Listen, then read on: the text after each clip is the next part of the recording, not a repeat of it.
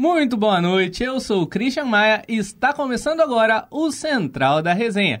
Comigo, no programa de hoje, para trazer as principais notícias do dia, está ela, Lavínia Fernandes. Boa noite, Lavínia. Muito boa noite. Ele, Miguel Augustos. Boa noite, Miguel. Boa noite. Lá do lado de fora, Cauã Lucas. Boa noite, Cauã. Boa noite, Christian. E o nosso queridíssimo coordenador Getúlio Nuremberg. Boa noite, Getúlio. Boa noite, Christian. Boa noite, comunidade do Central da Resenha. E para você, ouvinte telenauta, uma ótima noite de segunda-feira. É isso aí. Hoje, segunda-feira, 13 de fevereiro. Março. março, perdão, 13 de março. Começa agora. Fevereiro demorou passar. Exato, 13 de março começa agora mais uma edição do Central da Resenha. Não esqueçam de, no, de nos acompanhar lá no YouTube, no Instagram, arroba Central da Resenha, curtir, compartilhar, porque já vamos trazer as principais notícias do dia. Então, sem mais delongas, solta a vinheta e vamos começar.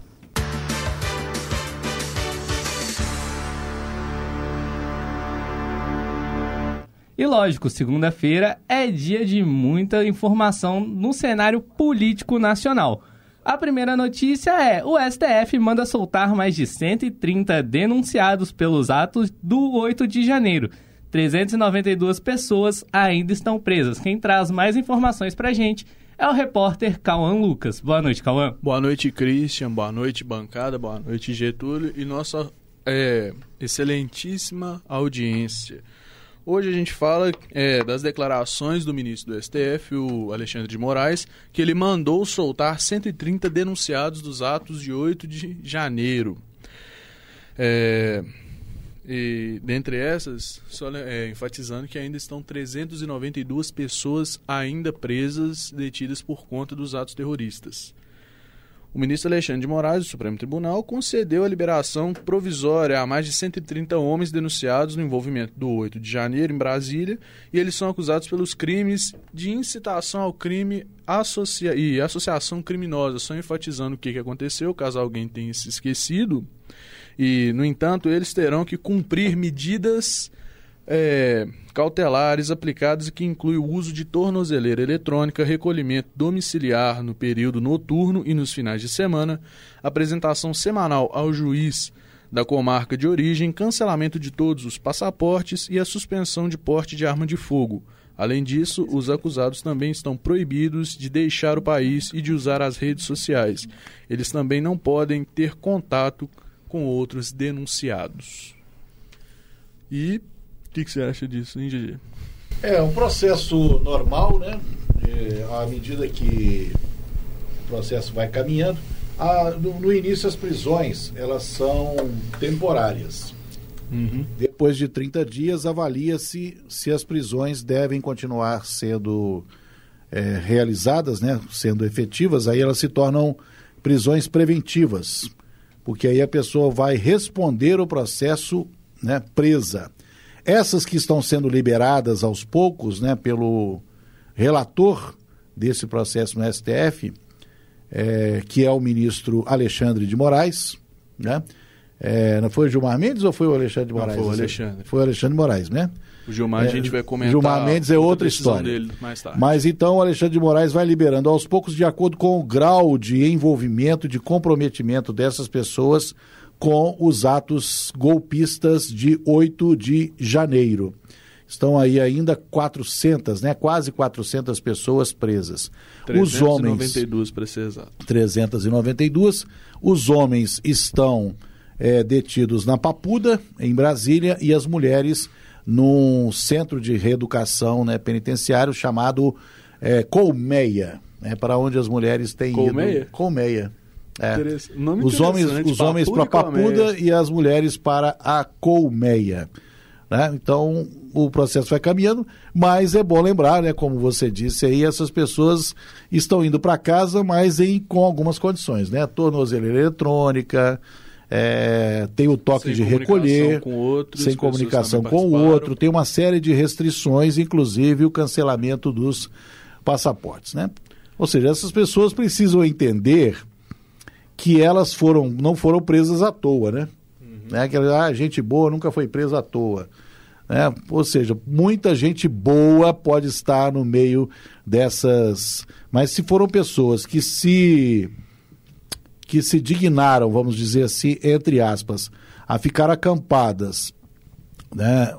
Algumas ficaram acampadas desde o dia 30 de, 30 de outubro é, dentro das dependências do Exército em Brasília, e mais aquelas que chegaram às vésperas, né?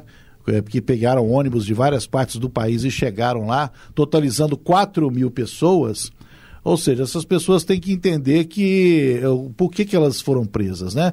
Eu acho até que pelo número de pessoas que participaram, foram poucas as que foram presas. É que, que foram falou... mil e poucas pessoas. Foram o total de 4 mil que participaram daqueles ataques no dia 8 de janeiro e apenas pouco mais de mil foram efetivamente presas. É claro que muitas aproveitaram que quem estava no comando do Exército na época, ainda no início de janeiro, aliviou para muita gente e essas pessoas tiveram a oportunidade de ir embora na noite do dia 8 para o dia 9. E somente no dia 9 é que foram feitas as prisões. Né? Então muita gente aproveitou para cascar fora, para voltar para os seus lugares de origem, né? Mas é... o que a é. gente rendeu muito, acho que mais eu e a Lavínia semana passada, que as pessoas muitas vezes confundem o direito dela se expressar politicamente, dela expressar indignação e ela já começar a ferir o direito das outras pessoas e cometer um crime. E nesse caso, as pessoas passaram do limite de simplesmente uma manifestação e cometer um crime até mesmo um ato terrorista. Exato. A liberdade de expressão não dá o direito de a pessoa cometer crimes.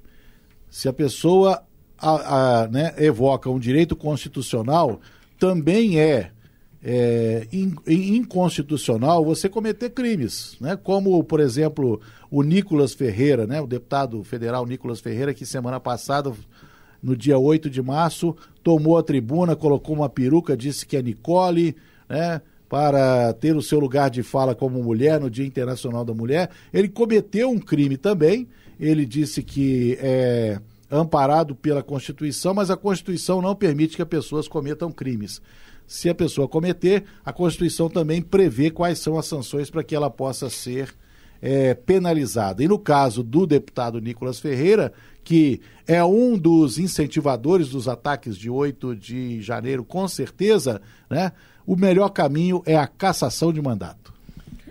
É isso, hein, GG? E também a gente tem mais notícia no ramo político, que as plataformas digitais atuam como verdadeiros tribunais, diz outro ministro do STF, o Gilmar Mendes. O Supremo Ministro do STF, Gilmar Mendes, defendeu nesta segunda-feira que as redes sociais devem ser responsabilizadas por agirem como tribunais. A fala ocorreu durante um evento sobre o tema na Fundação Getúlio Vargas, no Rio de Janeiro. Durante a palestra, Mendes também questionou se as redes sociais devem ser consideradas espaços públicos ou privados.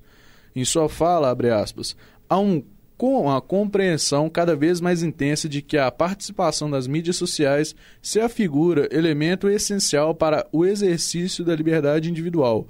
Esse diagnóstico coloca em debate até que ponto as redes sociais vão dar espaço verdadeiramente privados ou se mais se aproxima a áreas públicas de circulação de conteúdo, afirmou o magistrado. Mendes também argumentou que as redes sociais possuem o poder de decidir sobre a exclusão e até é, do usuário. Em outra fala dele, abre aspas, as plataformas digitais atuam como verdadeiros tribunais, considerando que elas têm o poder de decidir sobre a exclusão ou a manutenção de conteúdos e participantes da rede, sem qualquer interferência de órgão administrativo ou judicial, acrescentou. É, basicamente também ele falando que as redes sociais ela tem é, o poder de dar o famoso ban, dependendo do, é, do nível do que, que a pessoa comenta na internet, como por exemplo o Instagram, e dá um banzinho, o YouTube com os famosos strikes, como também o poder de excluir contas dependendo do que, que a pessoa está abordando, que foi um dos casos mais famosos do ex-flow do podcast o Monark, que ele fez incitação por já existir partido comunista, criação de partidos nazistas no Brasil. A plataforma, é, depois que ele foi separado do grupo Flow, toda vez que ele tentava recriar uma conta, toda a plataforma já ficou com o pé atrás por conta disso e excluía as contas dele, como uma forma de punição pelo que a pessoa estava falando na rede social. É, as redes sociais, essas plataformas, precisam ser responsabilizadas. porque elas não podem usar argumento de que elas são apenas o lugar onde as pessoas publicam. Né? Elas também precisam ser responsabilizadas solidariamente, porque é a mesma coisa de uma empresa de comunicação dizer: ah, nós aqui estamos apenas é, divulgando o que a pessoa falou. Não, você está dando espaço. Né? Quem dá espaço, é, sem fazer nenhuma crítica, simplesmente dá espaço, você está contribuindo para que aquela ideia se difunda. Então você também é corresponsável. Entendi. Tem mais algo na área da política, economia também para Eu hoje? tenho na economia. Já pode falar, Christian? É pode, pode sim. Olha, na economia, o ministro da Fazenda, Fernando Haddad, ele anunciou hoje, num encontro promovido pelo jornal o Globo e pelo Valor Econômico, que o arcabouço fiscal está pronto e que ele só está esperando o aval do vice-presidente Geraldo Alckmin e do presidente Lula para anunciar. Ele espera anunciar até o final dessa semana, no mais tardar na próxima semana. O que, que é o arcabouço fiscal? É uma âncora que vai substituir o teto de gastos. Né? Como sabemos, desde 2016, no governo Temer, foi aprovada uma PEC, a PEC do teto de gastos, que limita os gastos constitucionais, os gastos da, do orçamento da União. É, na verdade, esse teto já foi furado várias vezes, né? principalmente no ano passado, durante o período eleitoral. O próprio ex-ministro da Economia, Paulo Guedes, né, falava da, do, do, do, furo do teto né, e tudo mais. Mas então agora é, vai acabar com o teto de gastos, mas vai colocar uma outra âncora no lugar. Vamos saber então qual será essa âncora fiscal.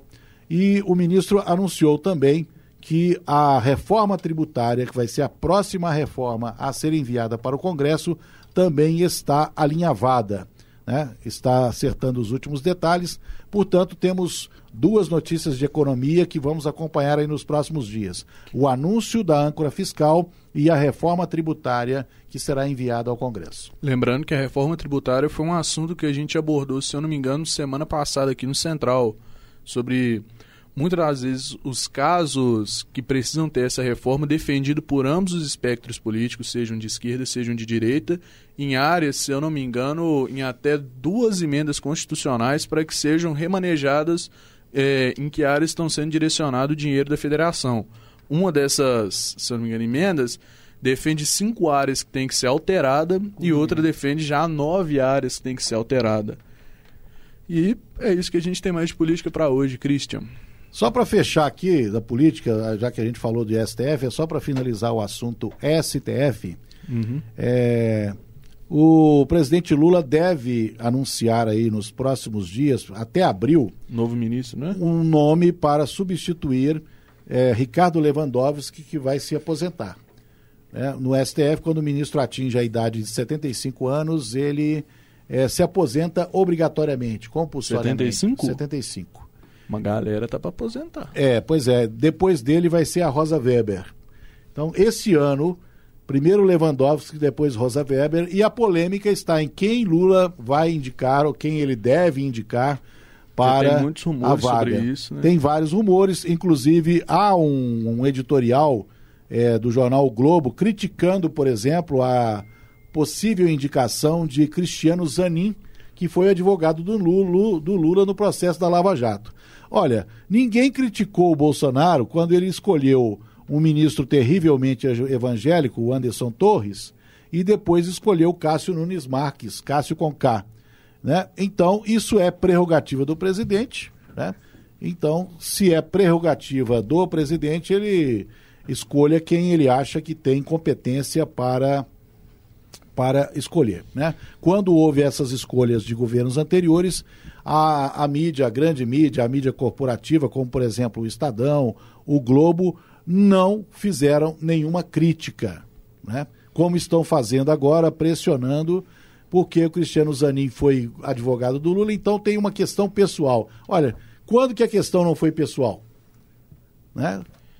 Quando que as escolhas anteriores não foram pessoais? O caso né? do próprio Alexandre de Moraes, que era uma pessoa Alexandre já participante do, do PSDB, que é um braço do antigo Ele era PMDB, ministro do Temer e foi indicado pelo Temer para uma vaga no, No STF. no STF. Né? O, o, o que eu acho ideal, não deveria haver indicação. Deveria se mudar a Constituição e não deveria haver, é, não, não deveria passar pelo presidente da República a escolha nem de ministros do STF e nem de procurador-geral da, República. Para algo evitar até mais imparcial, é, né? por- exatamente pela independência dos poderes. Né? Mas se hoje a lei determina que é da prerrogativa do presidente, né? ou que seja, eu sou favorável que se altere. Né? Mas é, como a lei vem sendo praticada dessa forma, né? então não há, o que, não há o que discutir, não há o que reclamar. Aí só tirar uma dúvida, né, GG, que depois do Lewandowski e da Rosa Weber, a- o próximo que provavelmente deverá se aposentar é a Carmen Lúcia, não é? É possível, eu não sei exatamente a idade da Carmen Lúcia, que é professora da PUC Minas. A Carmen Lúcia, ela é professora do curso de Direito da PUC Minas, ela é professora concursada. Né? Então, eu não sei exatamente a idade dela, mas acredito que ela esteja próxima aí é, dos 75 anos, que é, antigamente era 70, houve uma alteração e passou a ser 75 anos a idade para aposentadoria compulsória. Ou seja, atingiu essa idade, o ministro do É STF é obrigado a se aposentar. Nossos oráculos foram buscar e já vai trazer a informação, Lavínia. Carmen Lúcia tem 68 anos. Ah, então ainda faltam Vai sete com- anos. Vai completar 69 dia 19 de abril. Falta muito tempo ainda. E em cima. Depende, o ano tá passando rápido. É, mas sete anos, né? São sete anos. Tem pelo menos mais quase dois mandatos de presidente da República pela frente Um e aí. meio, né?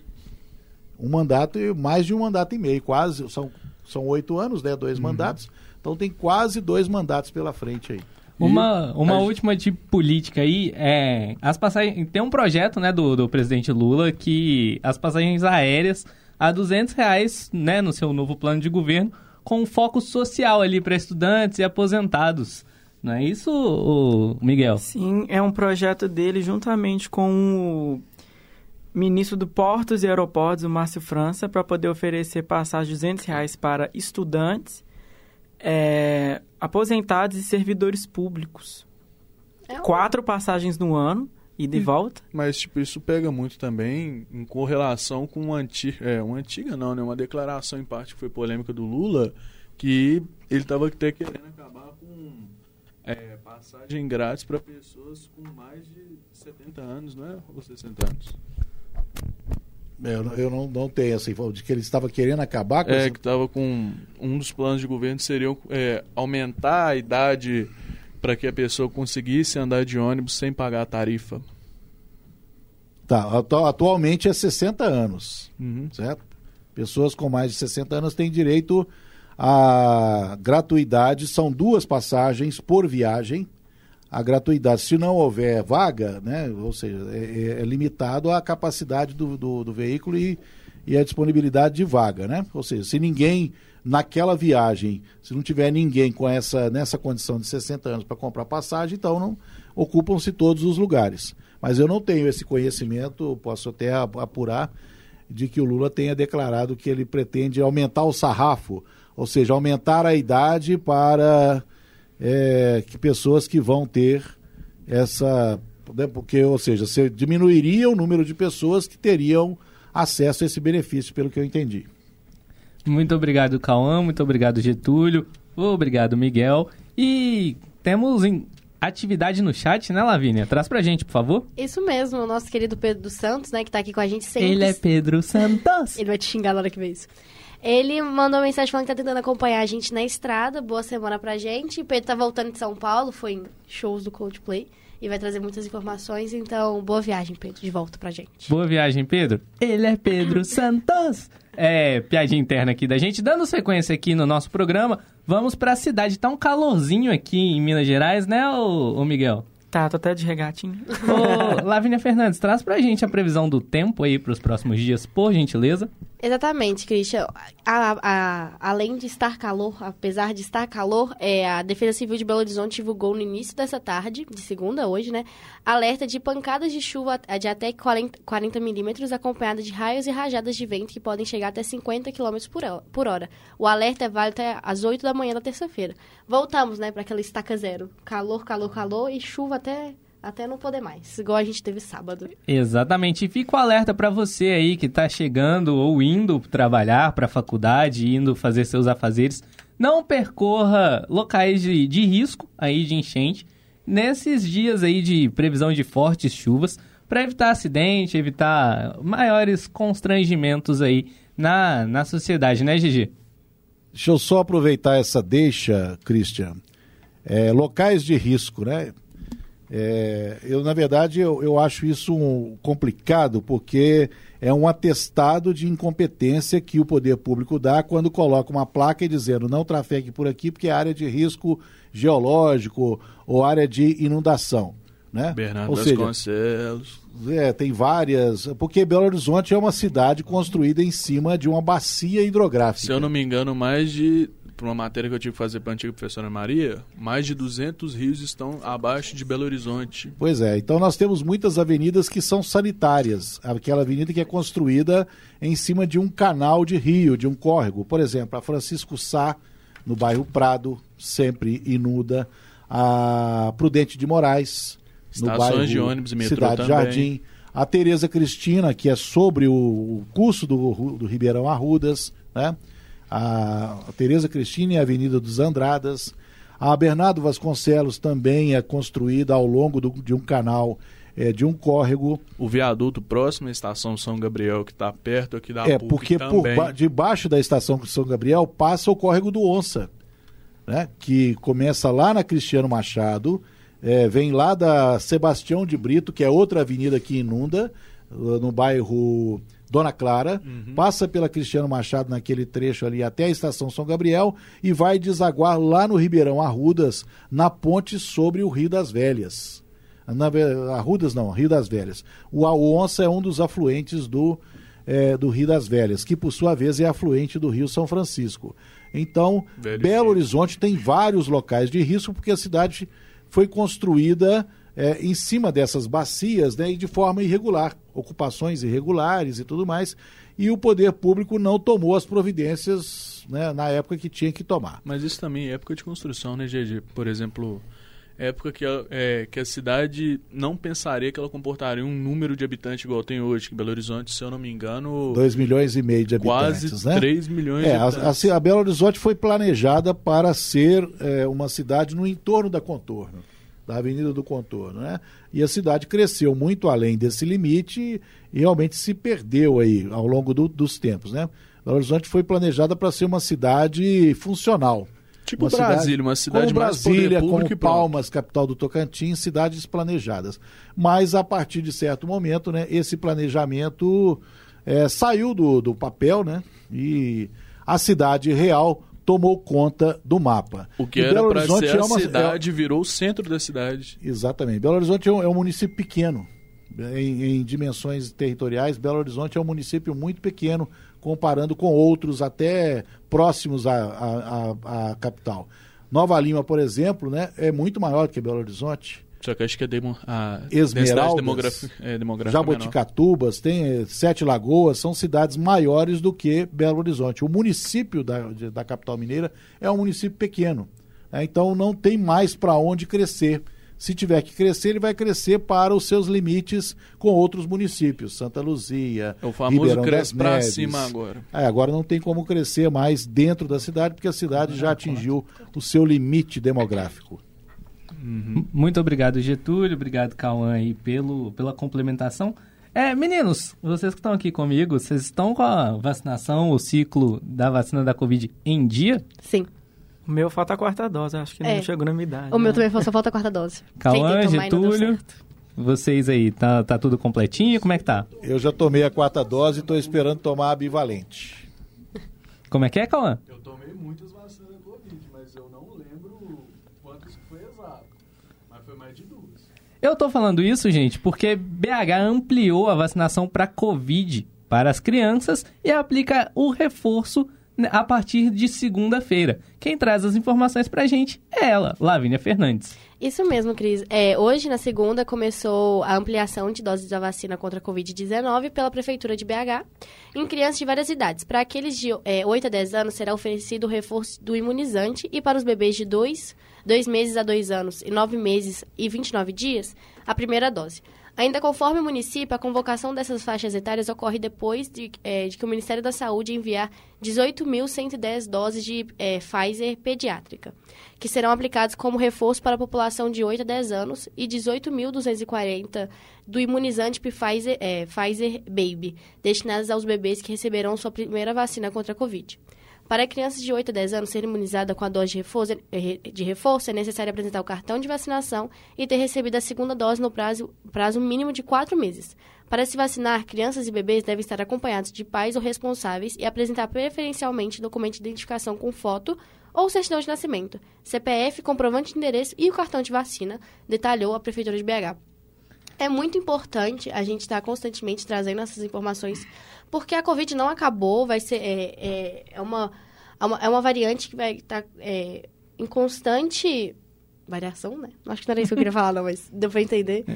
E, e é importante continuar com, esse, com essa essa campanha de vacinação de crianças, porque tem muitos pais, muitas pessoas responsáveis que não estão se preocupando em vacinar suas crianças. Que eles sim tomaram as vacinas todas em dia, mas não estão preocupando em, tomar, é, é, em vacinar suas crianças e tendo atento a isso, as datas, a idade, a faixa etária.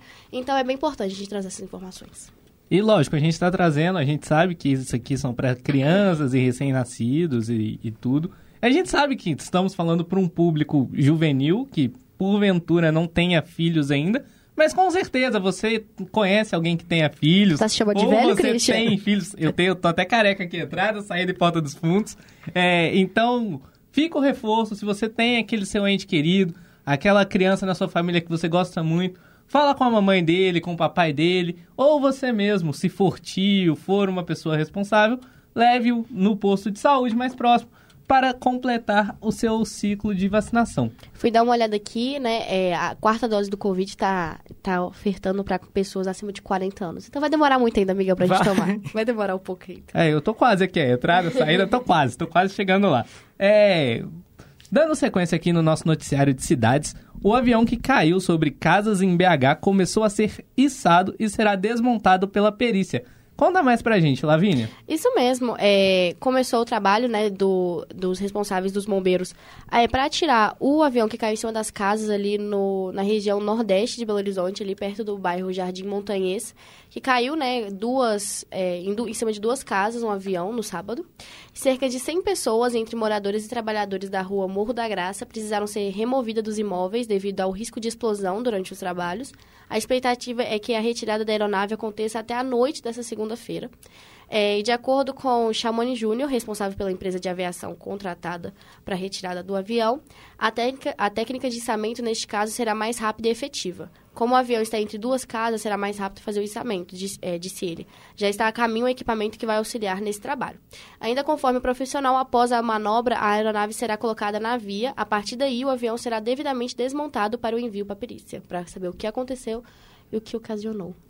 Exatamente. Christian, Pois não, Jesus? esse mais um acidente é, reacende a discussão sobre é, o futuro do aeroporto Carlos Prates, né? porque esses acidentes é, já, já aconteceram muitos deles, com alguns com morte, né, infelizmente. É, já passou da hora né, de se resolver é, o problema do aeroporto Carlos Prates, que é ele não tem é, ele é usado apenas para treinamentos, né? É ali que os pilotos fazem os seus, é, seus treinamentos e tudo mais. É preciso que a Infraero encontre um outro lugar, né? uma outra área, é, para servir de pista de testes é, para os pilotos né? que estiverem em formação. Porque já aconteceram muitos acidentes é, que trouxeram pesadelos para a população local, né? É, em muitos outros acidentes, não foi só o piloto é, que veio a óbito. Nesse caso, o piloto veio a óbito, a- parece que é filha dele, né?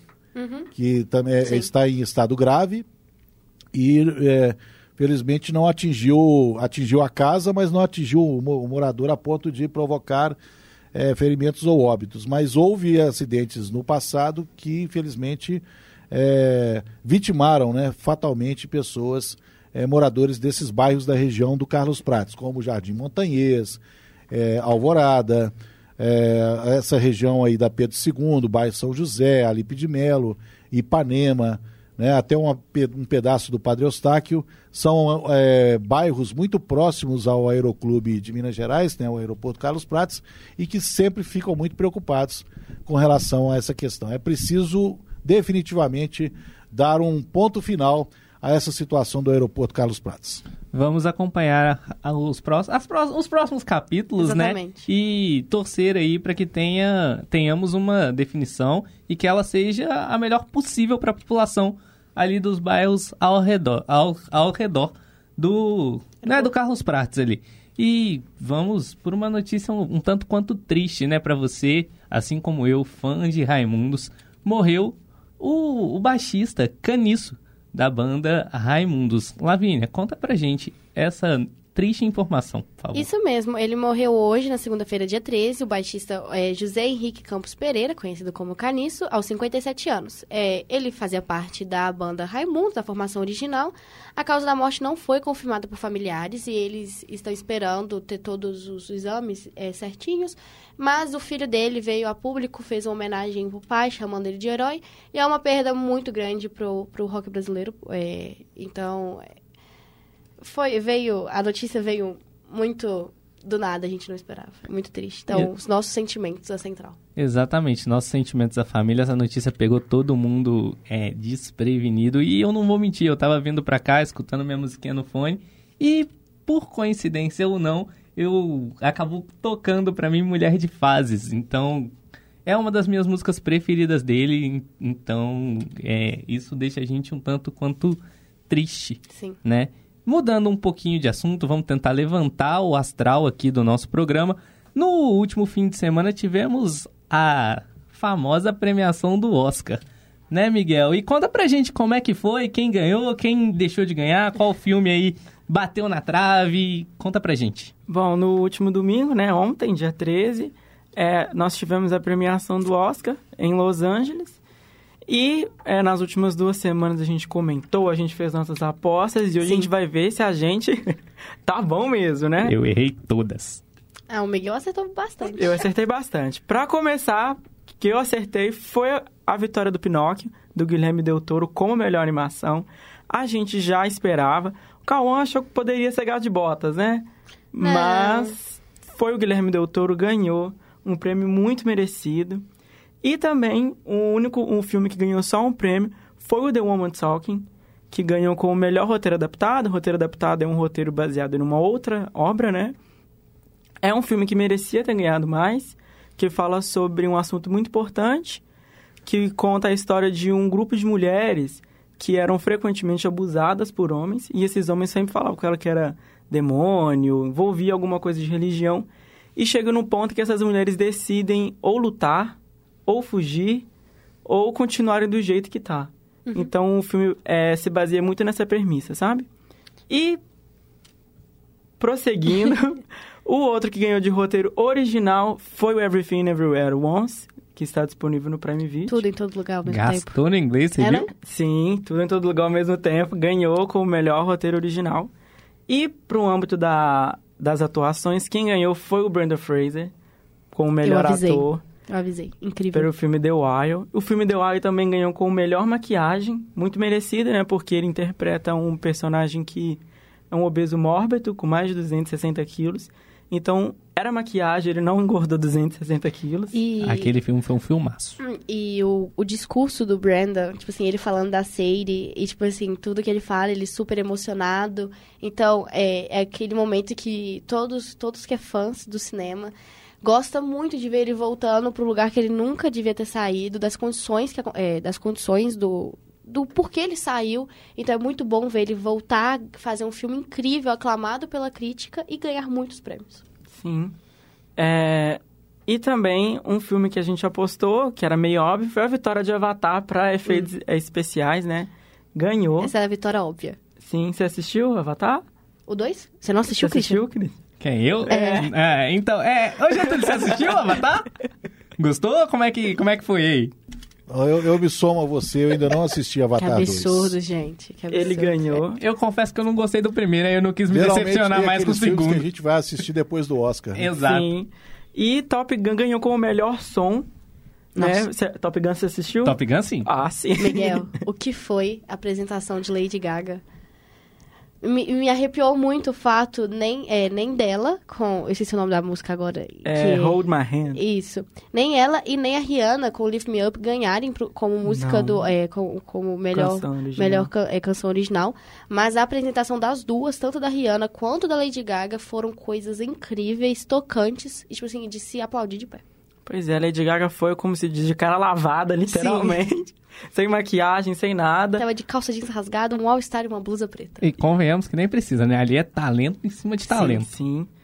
E seguindo, é, pro grande vencedor da noite, não teve pra ninguém, foi Everything Everywhere All at Once. Tudo em todo lugar ao mesmo tempo, que está disponível no Prime Video. Ganhou com o melhor filme, que é o maior prêmio da noite, né? E os principais de atuação, que ele estava indicado. É, ator coadjuvante pro Ken Hu Kwan, Que, que chorou horrores chorou com o horrores. Harrison Ford. segurou o Oscar e falou, mãe, eu ganhei um Oscar. Sim. É, também a melhor atriz coadjuvante para Jamie Lee Curtis, que é assim uma veterana de Hollywood, né? É a rainha do grito. Finalmente ganhou, bateu de frente com a que estava indicada a, a Pantera Negra, a... esqueci o nome dela Hum, agora. deu branco. Ai, gente. A Angela. Bassett. A Angela Bassett, ela era uma das favoritas. Sim. A reação dela de perder foi muito triste, porque ela ficou muito, né? Mas a Jamie Lee Curtis merecia muito. Sim. E o filme também levou algumas indicações mais técnicas, como montagem. E a gente teve brasileiro no Oscar. Sim. A gente teve. Quem é, foi, hein? Ai, é Quem Daniel. foi, é hein? Daniel? É Daniel? Foi um mineiro. Ele Sim. está envolvido Mineiríssimo. com o prêmio de melhor filme internacional. Quem ganhou o melhor filme internacional Nada foi de- nada, nada Novo no Front, Front. que está disponível na Netflix. Ele é um dos produtores do filme. Não foi é, um brasileiro muito à frente, mas envolvido no projeto, a gente comemora mesmo assim. Mais que mineiro, né? É É, esse ainda aí, eu vi. foi- é um grande filme e, e Mineiros no topo, né? Sim. E Nada de Novo no Front é um filme incrível, incrível. Eu gosto muito de filme de guerra. E, e o fato de- dele ter na Netflix ali só facilita que vocês... Esse Oscar para o produtor mineiro, né, o Dreyfus, é muito simbólico porque o, o, o avô dele, René Dreyfus, tem uma história, né? Porque ele foi perseguido pela ditadura, né? Ele acabou ah, sendo eh, perseguido também pelos alemães, porque na época da foi na ditadura Vargas, depois teve a, a Segunda Guerra Mundial e por ironia do destino, ele não conseguiu viabilizar. Ele mudou-se, né, de Minas, de, de, porque ele é mineiro, ele mudou-se do Brasil para Los Angeles para tentar viabilizar a produção.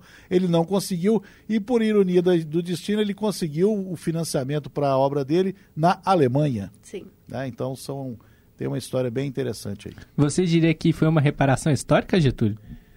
Eu acho que é ironia de destino. Não sei se é uma reparação histórica, não, mas que pelo menos uma ironia do destino é. Sim. Legal. Tem mais alguma coisa pra gente aí, Miguel? Não foi só isso mesmo. Se vocês quiserem ver a lista completa, algumas coisas muito técnicas, como a gente conversou, eu não faço cinema, não vou saber explicar algumas coisas muito técnicas. Somos todos leigos. Sim, as principais, né? Atuação, filme, a gente consegue entender melhor. Mas só dá uma pesquisada que consegue. Teve muito filme bom que não levou nada. Elvis foi um deles. Não levou nada. E a gente achou que eles iam levar, né? A gente achou que... Eu achei que ele ia levar Também pelo menos canção original. Sem ser a música original. A trilha sonora original, na verdade, né? Sim. Mas quem levou foi Nada Novo no Front. Você concorda com todas essas, essas premiações do Oscar? Ah, eu Vocês acho- concordam com isso? Eu acho que foi bem, bem justo, assim. É, é normal. Sempre Mentira. vai ter filme que, não- que não leva, né? A canção original foi a única que eu não... Que, eu, que Que eu não gostou? Que não desceu. Gente, Qual Tem deveria ter sido? Tem Rihanna e Lady Gaga cantando músicas super melancólicas. A, a Lady Gaga fala que a música que, que, ela, que ela fez pro filme é, Top Gun, tipo assim, é uma música totalmente é, melancólica, uma música triste, tipo assim, de sentir a música. E Lift Me Up nem fala, né? Que, tipo assim, que a Rihanna escreveu junto com vários produtores pa- é, para homenagear o Chadwick Boseman, que morreu antes da, grava é, antes da gravação do Pantera Negra 2. E foi uma maneira de homenagear ele, ele tanto é, fora da, é, dos cinemas, quanto no cinema com o filme. Então, para mim, qualquer um dos dois que ganhasse, eu queria mais ainda que a Rihanna ganhasse, faria mais sentido. Mas. As... Mas eu não sou ninguém, né? Então, tipo, Sim. só, Só apenas... para lembrar, Christian, Pois não? que está sendo preparada uma cobertura especial, uma edição especial do Marco é, sobre o Oscar. Então nós estamos preparando aí a próxima edição do Marco que vai sair no início de abril. É, os nossos repórteres, né, monitores e alunos é, de jornalismo da PUC Minas estão preparando matérias especiais, comentários, resenhas sobre o Oscar de 2023. E, GG, me ajuda aqui, ajuda o pobre do estagiário aqui que esqueceu. A gente ainda tem o Marquinho ou não? Não temos. Não, o Marquinho ele foi, os, foi uma saída que a gente encontrou durante a pandemia, né? Como não havia é, trabalho presencial, nós estávamos em distanciamento social, é, então não dava para o grupo se reunir e também não, não fazia muito sentido você imprimir o jornal para distribuir, porque não tinha como distribuir. Não tinha para quem, né? Se a gente estava em distanciamento social, como é que ia distribuir o jornal? Então a gente parou de imprimir o jornal, e mas não paramos de fazer o jornal. Então nós fizemos a 14 edições do Marquinho, que é uma versão pocket, uma versão digital pocket do Marco durante esse período de dois anos de pandemia. Muito obrigado, GG. Eu tô perguntando porque você que tá nos acompanhando aí, se quiser saber o que os nossos redatores, os nossos jornalistas, os nossos jornamigos escreveram sobre o Oscar, vem aqui na unidade do Corel, PUC Minas, Poços de Caldas, é Praça da Liberdade. Liberdade. Se eu estiver esquecendo mais algum, Getúlio, me Gabriel. perdoe. São Gabriel, eu falei. Se estiver esquecendo mais algum, me perdoe. Vem aqui, busque seu exemplar e acompanhe o que os nossos amigos especialistas escreveram sobre o assunto. Isso mesmo. Mais nada sobre cultura? Podemos seguir? Podemos sim. Sim. Dando sequência aqui, solta a vinheta de esportes e vamos falar de coisa boa.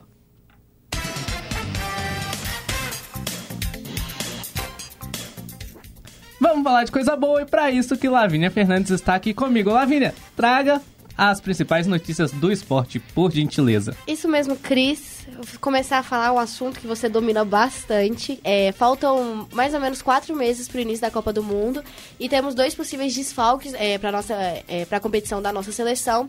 A atacante Ludmilla está fora da Copa de 2023. A jogadora do Atlético de Madrid é, se lesionou no derby de ontem entre Atlético de Madrid e Real Madrid é, e precisou ser substituída. Hoje a equipe divulgou os resultados dos exames, constatando que a Ludmilla é, rompeu o ligamento cruzado anterior do joelho direito e ficará de fora é, do restante da temporada. Então, isso também quer dizer que ela está fora da Copa do Mundo. É um momento muito triste para é, nós, fãs de futebol, torcedor da seleção. É bem triste isso. Já tava difícil com ela, imagina sem Sim. ela. Vale ressaltar, Lavínia, que a Copa do Mundo Feminina acontece em duas sedes. Na Oceania e na Nova Zelândia. Nova Zelândia, a dicção mandou lembranças. é em julho, Isso, tá? de julho a agosto, mais ou menos. Daqui quatro meses. Quatro meses a gente já tem mais Copa aí pra gente ser feliz. Exato. E qual que é a outra notícia ruim aí? E a Lorena é, teve um estiramento no ligamento cruzado anterior e também é uma, é uma preocupação pra Copa. Então, dois possíveis desfalques que... Super triste, Ô, né? Christian, só um, um reparo aí. Pois não. Na Austrália e na Nova Zelândia, porque a Oceania é, o o continente É, onde exatamente. ficam Eu dois falei, países. eu falei isso? Eu falei, Oceania, perdoa, escuta. É, você falou que a Copa será Austrália. na Oceania e na Nova Zelândia. Escutem a Austrália. Eu errei, perdão. Seguimos. E é isso mesmo, agora vamos falar, né, de Cruzeiro e Atlético, tanto feminino quanto masculino. E pra começar falando do Cruzeiro masculino, nossa queridíssima setorista Letícia Souza vai trazer informações pra gente. O Cruzeiro vive início de temporada decepcionante, com três vitórias, três empates e três derrotas. No fim de semana, o time celeste foi dominado e perdeu o clássico para o América por 2 a 0 na Arena do Jacaré pela semifinal do Campeonato Mineiro. E para o narrador Daniel Pereira do Sport TV, o elenco estrelado não tem o nível de exigência da Série A do brasileiro. O técnico Paulo Pesolano pediu paciência, Parte da torcida que esteve na Arena do Jacaré vai ao Ronaldo e o time depois da derrota. Para chegar à final, a Raposa precisa vencer a próxima partida por três ou mais gols de diferença. Presente na derrota do Cruzeiro para o América, o gestor da SAF do clube, Ronaldo Fenômeno, disse estar chateado pelas críticas da imprensa e de xingamentos por parte dos torcedores. O fenômeno rebateu as reações, alegando fazer um trabalho doloroso para recuperar o clube. Em live, o gestor da SAF já havia se pronunciado contra atitudes de jornalistas não citados sobre cobranças para a contratação. O sócio majoritário foi embora da Arena do Jacaré sem falar com a imprensa após o jogo, chateado com a derrota. Lembrando que o próximo jogo será no dia 18 do 3, domingo, às 18 horas, no Independência, comando americano. Para a Central da Resenha, Letícia Souza. É, muito obrigada, Letícia. Só uma erratazinha, dia 18 dá no sábado. Então, o jogo é sábado.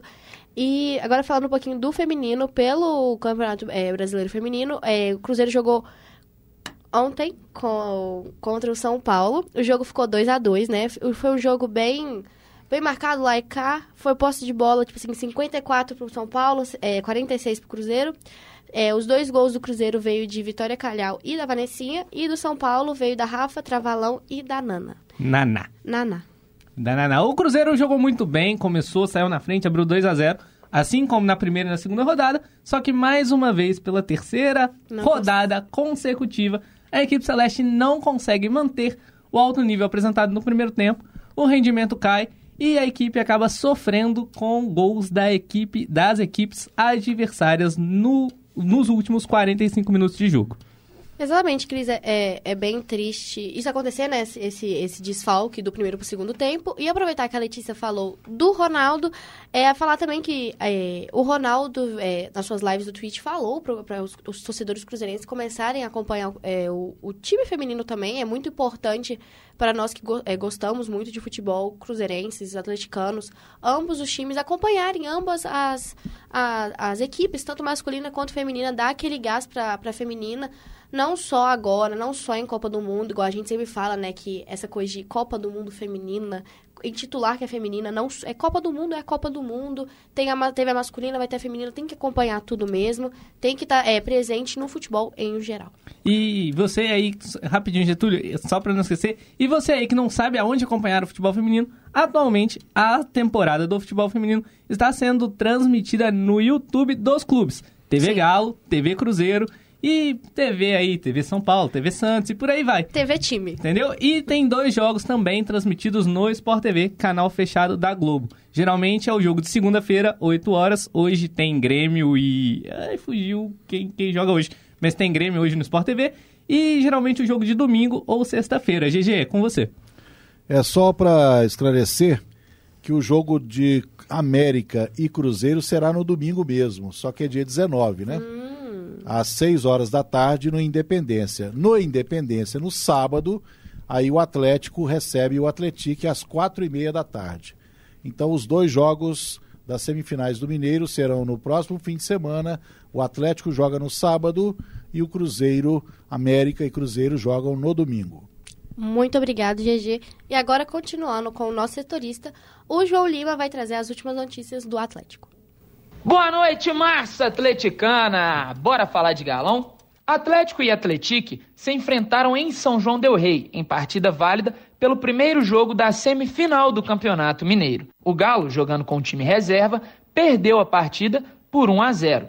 O gol do jogo foi marcado por Jonathan aos 49 da primeira etapa, de pênalti. No segundo tempo, o Atlético ainda teve a chance de empatar a partida, mas Hulk, de pênalti, desperdiçou a cobrança e deixou o jogo em 1 a 0. Por ter feito melhor campanha no campeonato, o Atlético precisa de uma vitória simples no próximo jogo para se classificar na final. Agora, o próximo compromisso do Galo é o Milionários na próxima quarta, dia 15, às 21h30, no Mineirão, em partida válida pela terceira fase da Copa Libertadores da América. João Pedro Lima, para o Central da Resenha. Muito obrigada, João. E trazendo informações do feminino do Atlético, eles jogaram ontem também contra o Atlético Paranaense. Ficou 2 a 1 para a equipe mineira. É, os dois gols do Atlético foi da Joer. Jorelin Caraballi, a colombiana recém-chegada na equipe do Atlético Mineiro. Antes de falar, eu falei certo. Na hora de falar, foi, foi errado. E o gol da é, o gol do Atlético Paranaense foi da Paloma. É, o jogo foi também é, parecido do Cruzeiro, lá e cá, 53% de posse de bola pro Atlético, a 47% pro Atlético Paranaense. Esse jogo é, feminino não foi é, transmitido, não foi televisionado, então entra aquela coisa, né? Falta investimento no geral E falta, todas um, as áreas. falta um pouquinho de organização, Sim. porque ontem esse jogo do feminino aconteceu às 3 horas e aí, GG, se eu falar besteira, me corrija, o, a semifinal do masculino foi às 4 horas da tarde, né? Foi. Então, a TV Galo, que é a responsável pela transmissão do jogo, como eu falei na, no Cruzeiro, né? Que tem a TV Cruzeiro, a TV Sim. Galo é, a transmissão, é responsável pela transmissão do jogo Galo, estava lá no, em São João del Rei para fazer os bastidores do, do primeiro jogo da semifinal. Então, não tinha ninguém para transmitir o jogo, mas foi um pouco às escuras assim.